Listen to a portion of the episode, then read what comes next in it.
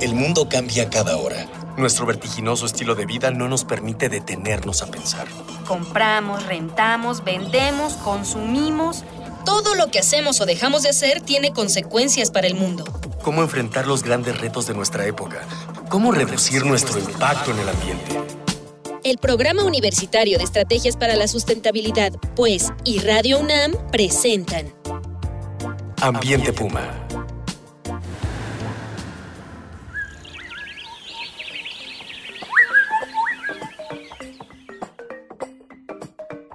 Hola, ¿qué tal? Qué gusto saludarlos. A nombre de Mireya Imas, directora del Programa Universitario de Estrategias para la Sustentabilidad de la UNAM y titular de este espacio, les habla Marjorie González. Les doy la más cordial bienvenida a este su programa Ambiente Puma. Voces, ideas y acciones sustentables. Ya a estas alturas de, de, la vida debería haber quedado claro que la contribución de las actividades humanas al calentamiento del planeta es innegable. Y pues somos responsables por vía de las emisiones de gases de efecto invernadero que ocurren sobre todo durante la quema de combustibles fósiles y otras muchas actividades humanas que están alterando ya el clima del planeta, del globo terráqueo que habitamos. Por eso hoy vamos a hablar acerca de cambio climático y las consecuencias de este fenómeno, tanto en la biodiversidad, en el planeta y en nuestra vida cotidiana. Y para charlar con nosotros me acompaña y me da muchísimo gusto recibir al doctor Oscar Peralta Rosales, investigador del Centro de Ciencias de la Atmósfera de nuestra UNAM. Saludos, Oscar. Gracias, gracias, Mayuri. Bienvenido. Pues antes de empezar esta plática, como siempre, vamos a escuchar las voces de nuestras estudiantes, eh, nuestros eh, chicos y chicas, a quienes les preguntamos, ¿cómo crees que afecta o afectará a México el cambio climático? Vamos a oírlos.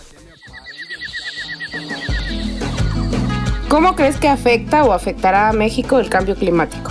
Pues ahorita ha afectado mucho en lo que basa en la salud, ahorita últimamente en la comunidad, así que aquí en México ha habido más enfermedades que antes y pues la contaminación ha aumentado drásticamente demasiado.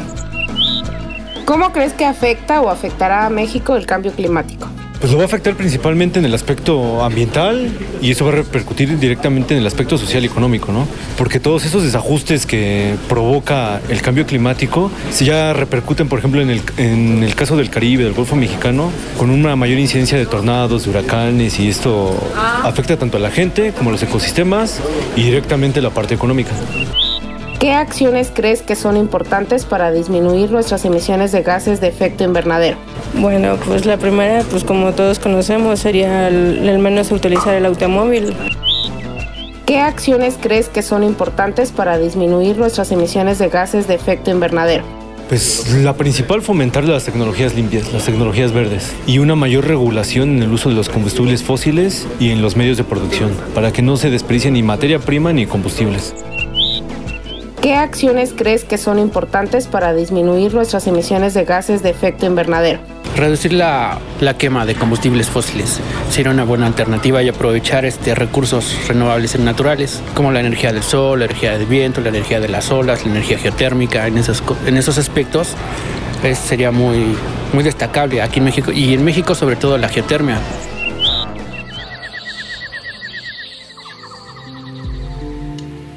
Pues muy bien, Oscar, hay, como estamos viendo, está, hay un poco de confusión entre el cambio climático y el, bueno, el calentamiento global y la contaminación. ¿Nos, nos puedes empezar platicando esta, Creo, que la, manera más sencilla de diferenciar una y otra, que a veces se entremezclan de hecho, es eh, verlo quizás en términos meteorológicos. Por ejemplo, para un meteorólogo el tiempo es eh, cambios en la temperatura, en la velocidad del viento, en la dirección del viento a lo largo de un eh, espacio temporal relativamente corto, que es de días, horas o semanas. Y clima está hablando de términos de muchos años, o sea, de varias secuencias de tiempos, grandes periodos. Ahora, justamente, por ejemplo, con el tiempo, nosotros estamos muy vinculados a la contaminación ambiental, porque es, una, es algo inmediato. Y con el clima, estamos muy ligados a los cambios de calentamiento global, que es algo progresivo, algunas veces es lento, otras veces es rápido, pero va en tiempos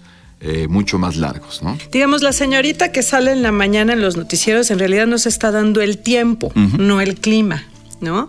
Y nos está diciendo esas variaciones medibles, bastante previsibles en, en, un periodo corto de tiempo, pero los, el clima de una zona, pues son a través de grandes periodos, estudiamos eso y decimos, bueno, México es seco aquí, húmedo acá, llueve en ciertas temporadas, pero a través de grandes espacios de tiempo. Y ahorita lo que estamos viendo es un cambio en el clima, ¿no? en las características climáticas de todo el planeta. Exactamente. De hecho, los, en los noticieros cuando anuncian eh, el clima, si quisieran anunciar el clima, deberían sacar unas secuencias de tiempo de 30 años y decirnos, bueno, la variación temporal es de bla, bla, bla. Y... Generalmente en julio llueve, ¿no? ese, es el clima.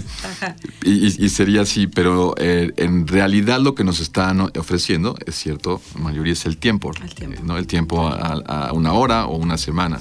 Yo creo que también la confusión eh, proviene de que los contaminantes que emitimos a la atmósfera algunos contribuyen a las dos cosas, ¿no? Por ejemplo, el dióxido de carbono este, pues nos afecta a la salud eh, y se concentra, por ejemplo, en ciudades como la Ciudad de México, que esta fue la semana de la contingencia, este, se acumula, pero también tiene otro efecto que es eh, a ver si nos lo puedes explicar cómo es que el dióxido de carbono, el metano, están provocando este cambio en, en el clima del planeta. Ok. El origen de las grandes emisiones eh, de dióxido de carbono probablemente es del siglo XIX, siglo XVIII, con, la revolución industrial. Eh, ahí eh, la humanidad encontró una manera relativamente barata de generar energía a través de la quema de combustibles, ya sea carbón mineral, este, combustibles fósiles, etc. Estos generan dióxido de carbono, el cual se ha acumulado desde hace un siglo y medio en la atmósfera. Aquí el punto importante es que el dióxido de carbono tiene una vida media de 200 años. Es mucho tiempo y sobre todo en vidas humanas, pues son dos vidas humanas. Entonces, el dióxido de carbono que emitamos nosotros se va a quedar dos siglos en el aire. Para nuestros nietos, nuestros bisnietos y los tataranietos, ¿no? Y la tasa de acumulación es la que está provocando cambios en el clima, que ya hablamos de periodos largos, ¿no? Claro. igual ocurre con el, con el metano, tiene una vida eh, media bastante larga, pero pues eh, ya es, es, un, eso provoca que haya un fenómeno de acumulamiento, ¿no? También por eso, eh, por ejemplo, el IPCC, ¿no? el panel intergubernamental de cambio climático, dice que aunque en este momento frenáramos por completo las emisiones de gases de efecto invernadero a la atmósfera, de, aún así los efectos del eh, de estos gases en la atmósfera van a perdurar pues décadas, ¿no? Tal vez siglos. O sea, bueno, por lo que tú estás diciendo, siglos. Ya de entrada, si ahorita cortáramos las emisiones, pues 200 años garantizado que siga el... Sí, efectivamente. De hecho, por ejemplo, eh, en el Centro de Ciencias de la Atmósfera tenemos un proyecto de establecer una red de carbono negro a nivel nacional. Este es un es la partícula que sale de la quema de combustibles, es negra, absorbe luz y fomenta cambios radiativos en el, balance radiativo del planeta y tiende a calentar el aire. Pero a diferencia de los gases, las partículas son relativamente más sencillas de eliminar. ¿Y cómo se pueden eliminar? Pues hay filtros en las, en las chimeneas, los coches pueden usar catalizadores, tratar de usar combustibles más limpios, etcétera, etcétera. Entonces, como que es, es más fácil ver la remoción de las partículas negras del ambiente que esperar a que un gas se degrade naturalmente, ¿no? Por eso mismo, esta red tiene eh, relativa importancia, porque si se aplican políticas públicas adecuadas, lo podemos ver inmediatamente en el, ambiente, local, y, pero también tiene un efecto a nivel global. Oigan, qué interesante. Y eh, ustedes, amigos, en, su casa, mándenos sus dudas, sus comentarios y sus sugerencias sobre este tema eh, por Twitter en arroba UNAM Sustentable, Facebook Sustentabilidad UNAM o al teléfono 5622-5212 13 o 14. ¿Ustedes qué opinan? ¿Cómo podríamos contribuir a disminuir las emisiones de gases de efecto invernadero? Recuerden que este espacio lo construimos entre todas y todos, pues con sus voces estamos haciendo comunidad. Y bueno, el día de hoy les tenemos unos libros de regalo, como siempre. Tenemos dos colecciones de nuestra huella en el planeta, donde también participó en uno de los volúmenes el doctor Oscar Peralta. Están bien bonitos, la verdad sí deberían llamar para llevarse su colección. Y además, este, en las librerías en siglo XXI cuesta 400 pesos, aquí se los vamos a dar gratis. Aprovechen y díganos ¿Qué ecosistema captura más CO2 por hectárea? ¿Un manglar o una selva. Nos pueden escribir a las redes sociales o llamarnos al teléfono. Recuerden 56 22 52 12 y llévese su colección, no se va a arrepentir. Pues vamos a continuar platicando. ¿Qué otros temas están investigando en el Centro de Ciencias de la Atmósfera? Creo que también han estado midiendo la importancia de los ecosistemas locales para capturar el dióxido de carbono, ¿no? Sí, hay algunos estudios que se concentran en ver eh, los flujos de carbono. Con flujo de, de carbono me, me, refiero a eh, esas cantidades grandes o pequeñas de dióxido de carbono que está en el aire y que es incorporado ya sea a plantas o procesado por eh, seres vivos o disuelto en cuerpos de agua. Por ejemplo, los océanos son grandes sumideros de carbono. Sí, bueno, así sí. se llama, sumidero sí. de carbono. A ver, ahorita que nos explique el doctor. Sí, este, océanos o lagos. Uh -huh. Y a fin de cuentas, pues es, son parte de ese circuito y de, del ciclo de carbono. Okay. Sí, el, la idea es que pues podamos tener una estimación un poco más precisa de cuánto carbón se está disolviendo en el del aire. Ajá. A, a, la, en ya sea a suelos, a las plantas o en, en, este, en, los, sí, en los distintos ecosistemas, ¿no? O en zonas lacustres o oceánicas. Y, y, eso es con la finalidad de tener escenarios más reales sobre cambios, en, bueno, escenarios de cambio climático eh, a futuro, ¿no? ¿Qué, ¿Qué, es un escenario de cambio climático? Una, un escenario de cambio climático es una, eh, una serie de suposiciones uh -huh. eh, que se hacen para hacer los pronósticos. Okay. Sí, por ejemplo, se, se, puede hacer una suposición que es, el, el, la más común es el business as usual, que es dejar todo como está y dejar que el crecimiento poblacional y la demanda de energía rijan. Y, y tal eso, como están ahora. Ajá, ¿no? y eso conlleva a generar, eh, no sé, tantas toneladas al año de, de CO2 a la atmósfera. Uh -huh. Y con eso ven la cantidad en la que se está concentrando el CO2 y pueden estimar más o menos cuál es la tasa de acumulación. Ese es el peor de los mundos posibles, ¿no? Ese es un escenario. Eh, sí, sí, ahí, ahí sí, es el peor. No. Pero otros, por ejemplo, pueden ser qué pasa si mm, meto la mitad de la energía que se produce en México solar, ¿no? Sí. Entonces, ¿qué ocurre? Exactamente. Y a partir de, de, de, de, ese escenario, ahí se crean otros más. Por ejemplo, ¿qué pasa si la tasa poblacional se mantiene eh, estable uh -huh. en, a 20 años? Y no hay crecimiento de, de, de, de, población, por lo tanto no hay crecimiento de demanda, no hay crecimiento en la este, demanda de energía, ni, la, ni, en el consumo de combustibles, etcétera, etcétera, etcétera. Y eso, pues lo que provoca es que cambien eh, o cambiasen las concentraciones de CO2 que se emiten a la atmósfera.